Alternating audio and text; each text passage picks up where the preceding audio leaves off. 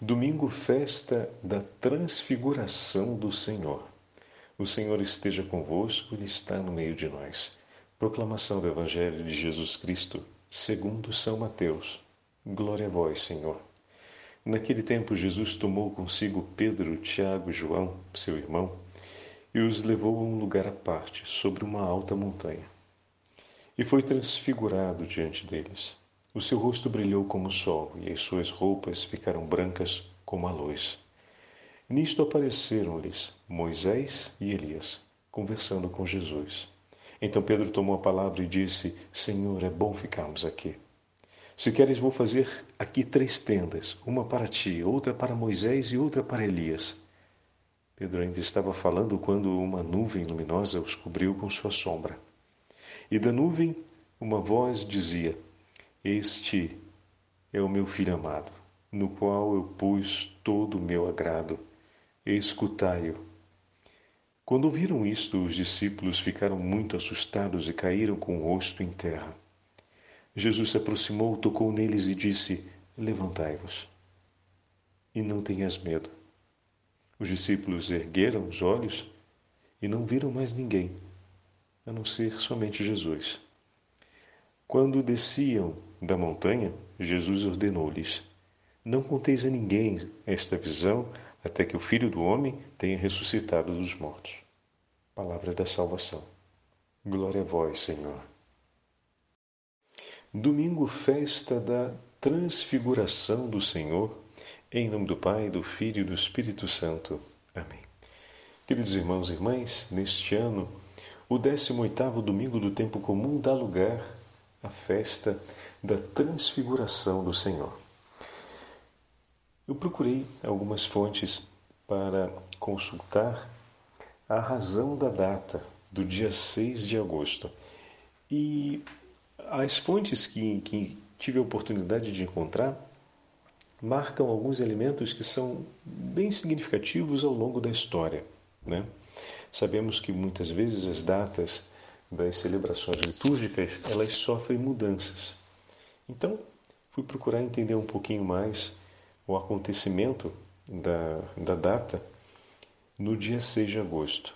E encontrei alguns elementos que são interessantes para a gente partilhar antes de começarmos a nossa meditação do Evangelho de hoje. A motivação pela qual se celebra no dia 6 de agosto provavelmente está associado à dedicação da igreja construída no alto do Monte Tabor. Mas também, o dia 6 de agosto é considerado como o apogeu da luz do verão, ou seja, o dia em que o volume de luz, ou chamado grande meio-dia, né, o maior volume de luz ao meio do dia, acontece durante o período do verão. Também, por estar 40 dias antes da festa da exaltação da Santa Cruz, porque Acredita-se que a transfiguração do Senhor tenha acontecido 40 dias, a transfiguração do Senhor no alto do Monte Tabor, 40 dias antes da sua paixão, da sua crucifixão, ou seja, 40 dias antes da Sexta-feira Santa. Então, essas são algumas tradições que ao longo do tempo foram marcando a data do dia 6. Na tradição histórica do povo bíblico, esse dia, o 6 de agosto, era o dia em que os frutos da estação eram abençoados no altar do Senhor, algumas vezes simbolizados pela porção das uvas que eram levadas. Mas sendo de origem palestina, a festa da transfiguração do Senhor também se estendeu às igrejas da Armênia, da Síria e posteriormente essa mesma festa, então ela é uma festa que começa na região da Palestina, onde se encontra o Monte Tabor, e onde se encontram as tradições antigas palestinenses, que recuperam esses elementos que têm uma raiz bíblica, né? como nós falamos, a relação com a Sexta-feira Santa, a ideia dos 40 dias do, do percurso entre a manifestação do Senhor que revela a sua glória e o acontecimento da paixão, né? como os 40 dias de preparação para entrar nesse grande itinerário da paixão de nosso Senhor e chegar ao seu ápice, que é o sacrifício de Jesus na cruz. E depois a festa, então, progressivamente, ela vai se estendendo pelas igrejas da Armênia, da Síria, e mais adiante é que ela vai chegar até nós no Ocidente. E foi definitivamente introduzida no calendário oriental no ano de 1400 ocidental, perdão, no nosso calendário, no ano de 1457, pelo Papa Calixto II. Mas se nós olhamos a liturgia, olharmos a liturgia das horas, bom, a gente está falando do calendário do Ocidente, né? Então, no, na liturgia das horas hoje, deixa eu pegar aqui rapidinho, só um instante que saltou, voltou. Pronto, agora já estou de novo aqui com o texto nas mãos. Vamos dar uma olhadinha aqui rápido.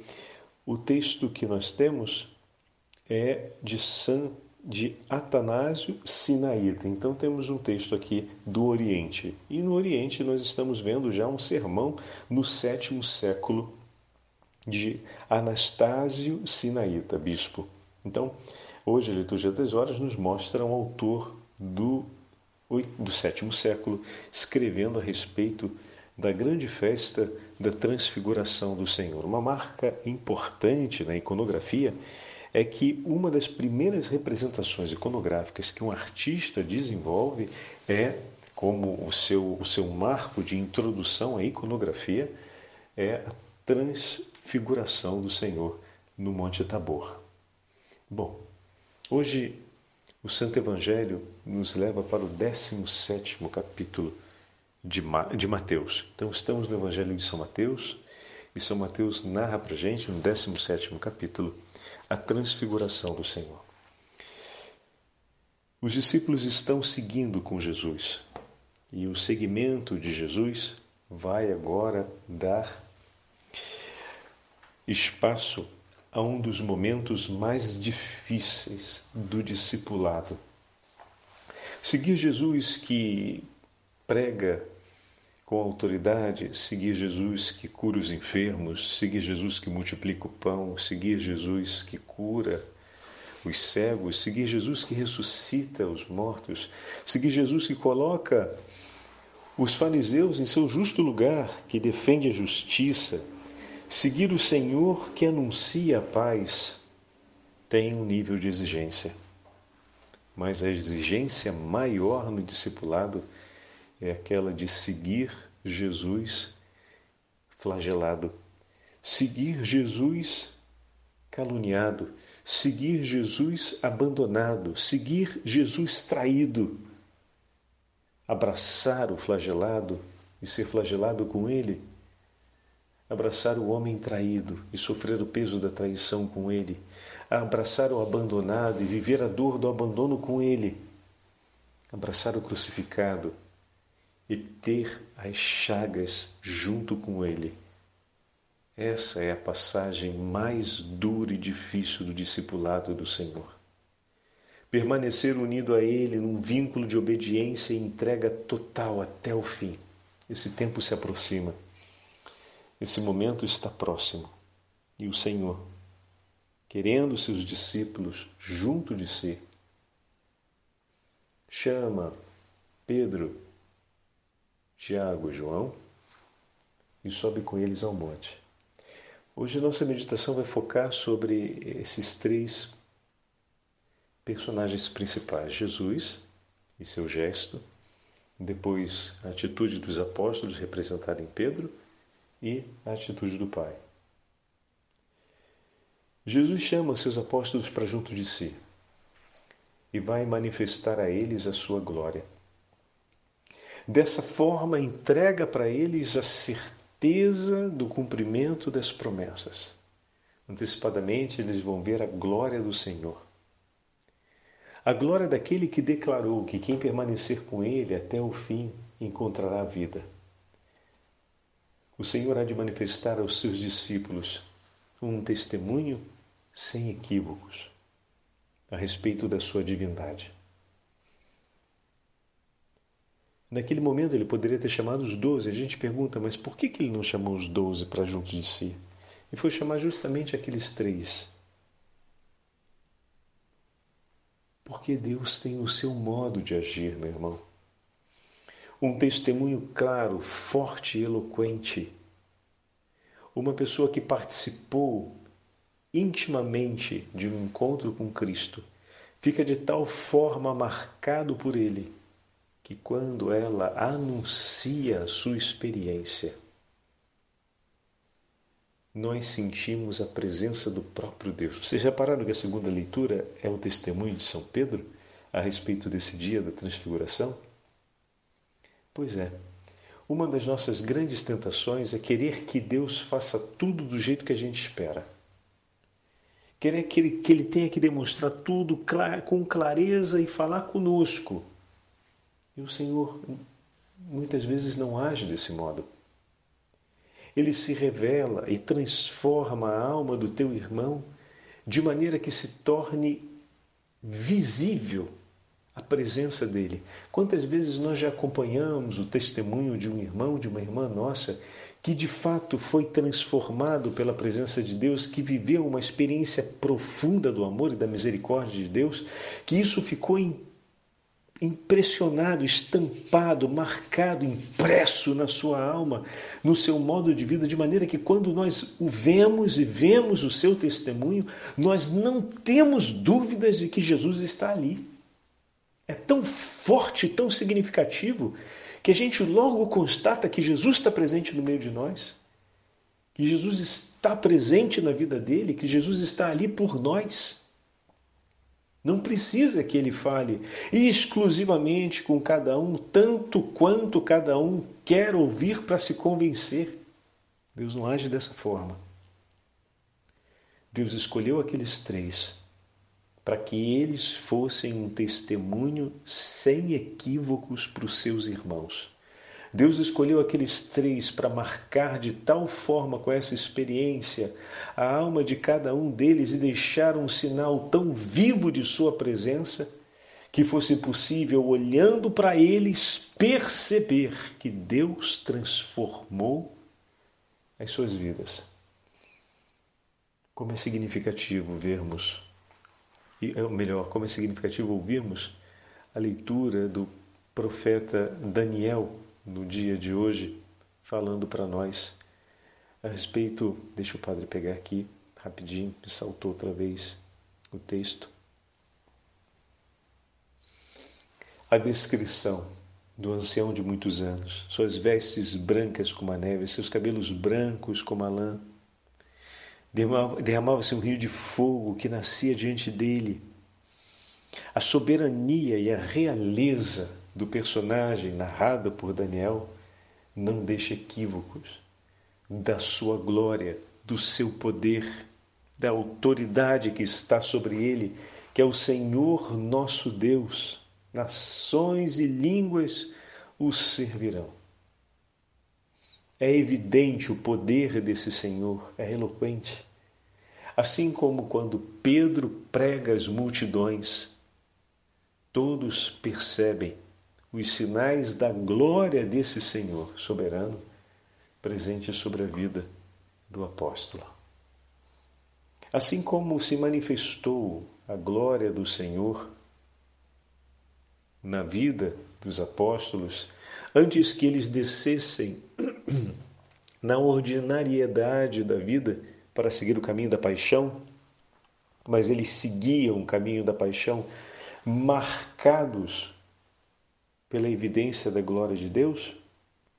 O Senhor, verdadeiramente Deus, verdadeiramente homem, glorioso, segue com eles na ordinariedade da vida rumo à paixão. Toda essa glória narrada no sétimo capítulo do profeta Daniel está ali presente. O Senhor manifestou a eles antes de seguir o caminho da paixão o caminho da entrega, o caminho da obediência ao Pai, o caminho da renúncia. Ele tinha o poder de esmagar os maus e os seus inimigos, mas ele se une de tal forma a cada um de nós para nos arrancar das mãos da morte e, obedecendo em tudo ao Pai, se entrega pela nossa salvação. preço e penhor do nosso resgate, da nossa vida. Esse é o caminho que o Senhor quer, através do qual o Senhor quer conduzir os seus discípulos e vai conduzi-los, mas para que eles estejam prontos a suportar tudo aquilo que venha, o Senhor lhes concede uma consolação. Além de ser uma revelação, também é um ato de consolação. Pedro imediatamente tem o desejo de permanecer ali, e não seria para menos, meus irmãos, ao vermos os sinais da presença de Deus, nós sempre renovamos o nosso desejo pelo céu. Temos, é bem verdade, o risco de cair na desgraça que caiu o rei Herodes, como falávamos, né? alguns dias atrás, a respeito do testemunho que Mateus dá. Herodíades fez o que fez, não temia Deus, nem menos Herodes, temia a Deus e terminou na desgraça que terminou. Porém, não são todos, como Herodes, que vê os sinais de Deus e despreza. A grande maioria dos homens, como já aconteceu na sua vida muitas vezes, você vendo os sinais de Deus, deseja tanto ficar ali. Ah, meu irmão e minha irmã, quantas vezes já não aconteceu isso na sua vida, né? De você vir num retiro espiritual, de você vir numa missa, você sentir uma paz interior tão grande, você sentir uma presença de Deus tão grande que você deseja que aquilo dali nunca mais acabe. Mas acontece que a vida não é assim. O Senhor nos dá uma, um tempo de grande consolação antes do tempo de grandes provações. A consolação foi oferecida em favor dos discípulos para que eles pudessem perseverar. Deus nos concede inúmeras consolações para que nós possamos nos preparar para o tempo de prova. E não foi diferente. A gente precisa se lembrar mais do texto da Transfiguração. Quando a gente começa a rezar e encontra uma consolação de Deus, a gente acredita que a consolação é o ponto final. Se chegou a consolação é porque agora vai tudo estar tá resolvido. Se começam a vir sofrimentos, perseguições, renúncias a serem feitas e dores, é, a gente começa a achar que deu um bug, que alguma coisa não está funcionando, que Deus errou no, no cálculo, ou então que tem algum problema. Como assim? Agora que eu estou rezando mais, está acontecendo isso tudo, bom? Recorda-te. Nós vamos, esse é um tempo, é um tempo de exílio, é um tempo de batalha, não é um tempo de paz. A gente caminha rumo a Jerusalém Celeste, onde será de fato o tempo da paz. Para chegar lá, precisamos atravessar o vale de lágrimas.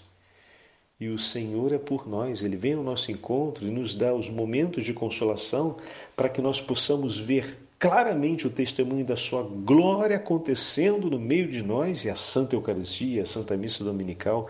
Não se esqueçam, cada vez que a gente vai à Santa Missa é como se subíssemos o Monte Tabor e ali nós vemos a glória do Senhor, que se entrega por nós como alimento.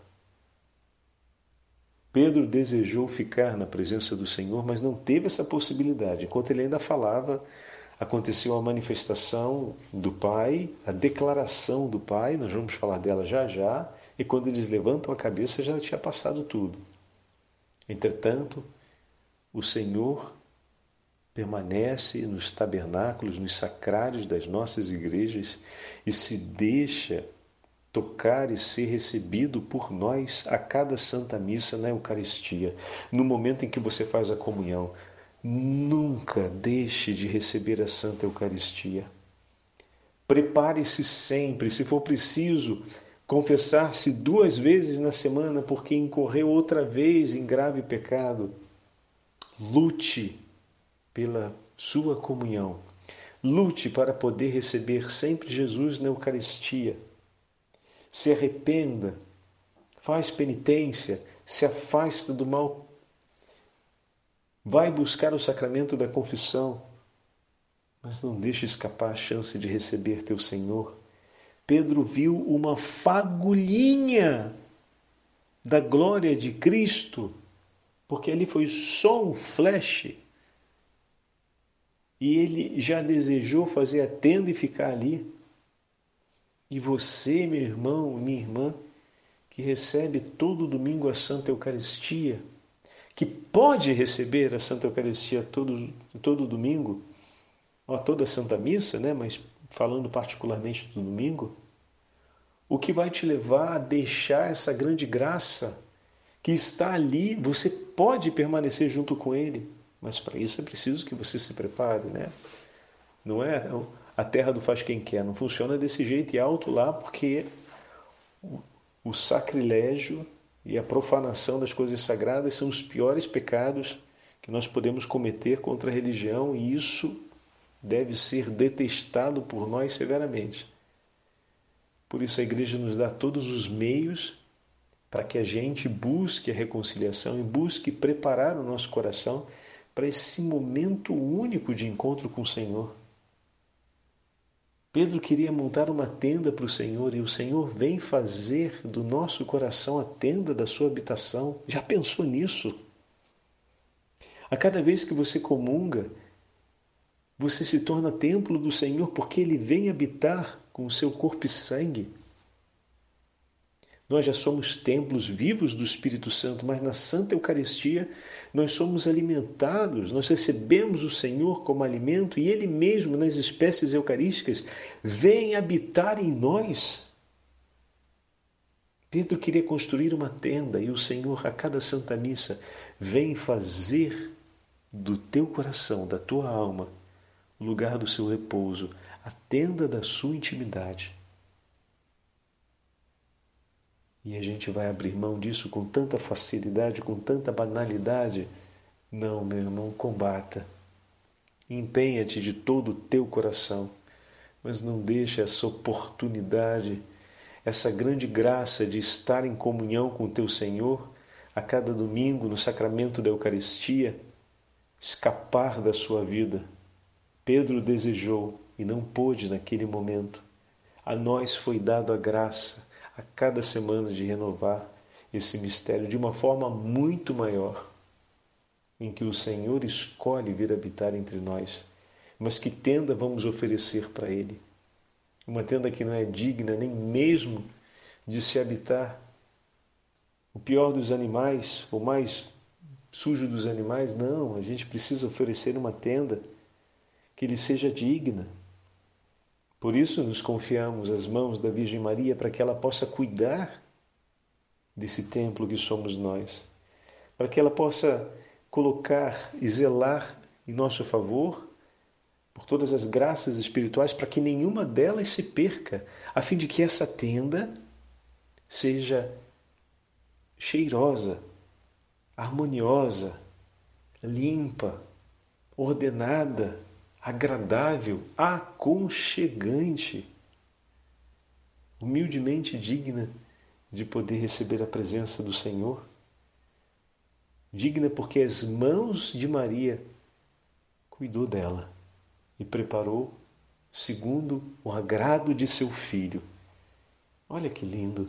E a gente tem a chance, porque nos foi entregue a graça do Santo Terço, a pequena coroa, o ofício da Imaculada, tantos dons de vida de oração, de vida espiritual, para pelas mãos de Maria desejarmos sempre buscar os sacramentos e as graças espirituais que da parte de Deus, através da igreja, nos são oferecidas, para que esse encontro de amor aconteça cada domingo. Busca persegue, deseja, como o apóstolo desejou. Moisés não conseguiu ter tantas graças como nós temos e buscou Deus incessantemente. Elias não teve tantas graças como nós temos e recebeu o título de homem de Deus o mais alto título entre os profetas do Antigo Testamento. Nós outro dia ouvimos de João Batista, que viveu uma vida extremamente penitencial desde menino, para não perder nada. Ele que ficou cheio do Espírito Santo ainda no ventre de sua mãe, escolheu viver desde menino uma vida penitencial para não perder nada, não arriscar de perder a mínima fagulha que fosse de toda graça e de todo bem que o Senhor lhe havia concedido. Olha o zelo de amor de São João Batista, de escolher voluntariamente o caminho da penitência para não perder a intimidade com seu Senhor e o precedeu com seu martírio na entrega de amor. Olha que lindo! Olhe os grandes testemunhos da vida dos santos para que inspire o teu coração a não sentir medo de desejar ser santo e de empreender os atos necessários para esse itinerário. Falar do amor e da caridade é algo que enche o coração, mas muito mais é viver. E por meio da oração e por meio da busca ardente por Deus, nós começamos a preparar a nossa vida para os mais ousados atos de caridade em favor da salvação dos homens. Porque a caridade não é só um bem, pelo bem enquanto tal. É? Do contrário, falaríamos da caridade cristã como um grande altruísmo, né? pelo bem dos outros, pelo bem do mundo e coisa e tal. Não. É oferecer o que há de melhor, oferecer a própria vida que vem de Deus em favor do próximo e diante de toda a criação. É algo muito ousado e que só é possível para aqueles que têm um coração realmente estreito na amizade com Deus. E esses itinerários, isso tudo que falamos, é aquilo que nos leva a essa estreita amizade com o coração do nosso Senhor. E bom, o terceiro passo, como falávamos, é exatamente quando o Pai intervém. E agora, o Pai nos mostra com clareza qual é o caminho a ser admitido. Eis meu filho muito amado, escutai. Pedro quer permanecer com ele. A forma de permanecer com ele é essa: ouvindo a sua palavra, guardando no coração e seguindo. Essa será a forma de estarem juntos. E será assim que, de fato, não construiremos a tenda, nos transformaremos na tenda do repouso de Deus. Pedro queria construir uma tenda, Deus queria fazer dele a tenda do seu repouso. Pedro queria oferecer um lugar para Jesus repousar, Jesus queria repousar em seu coração, em sua alma.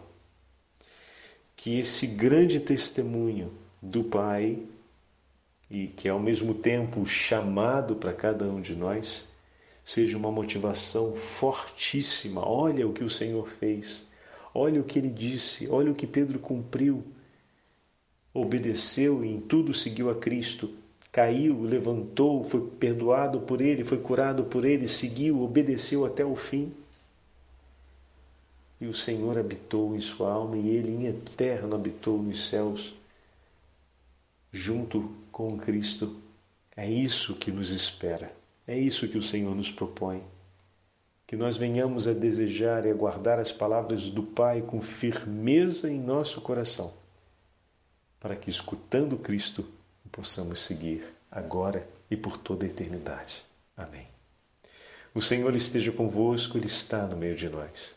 Pela intercessão dos santos apóstolos de Cristo, pela intercessão da Beatíssima Virgem Maria, e de São José e São Miguel Arcanjo, abençoe-vos o Deus Todo-Poderoso, Pai, Filho e Espírito Santo.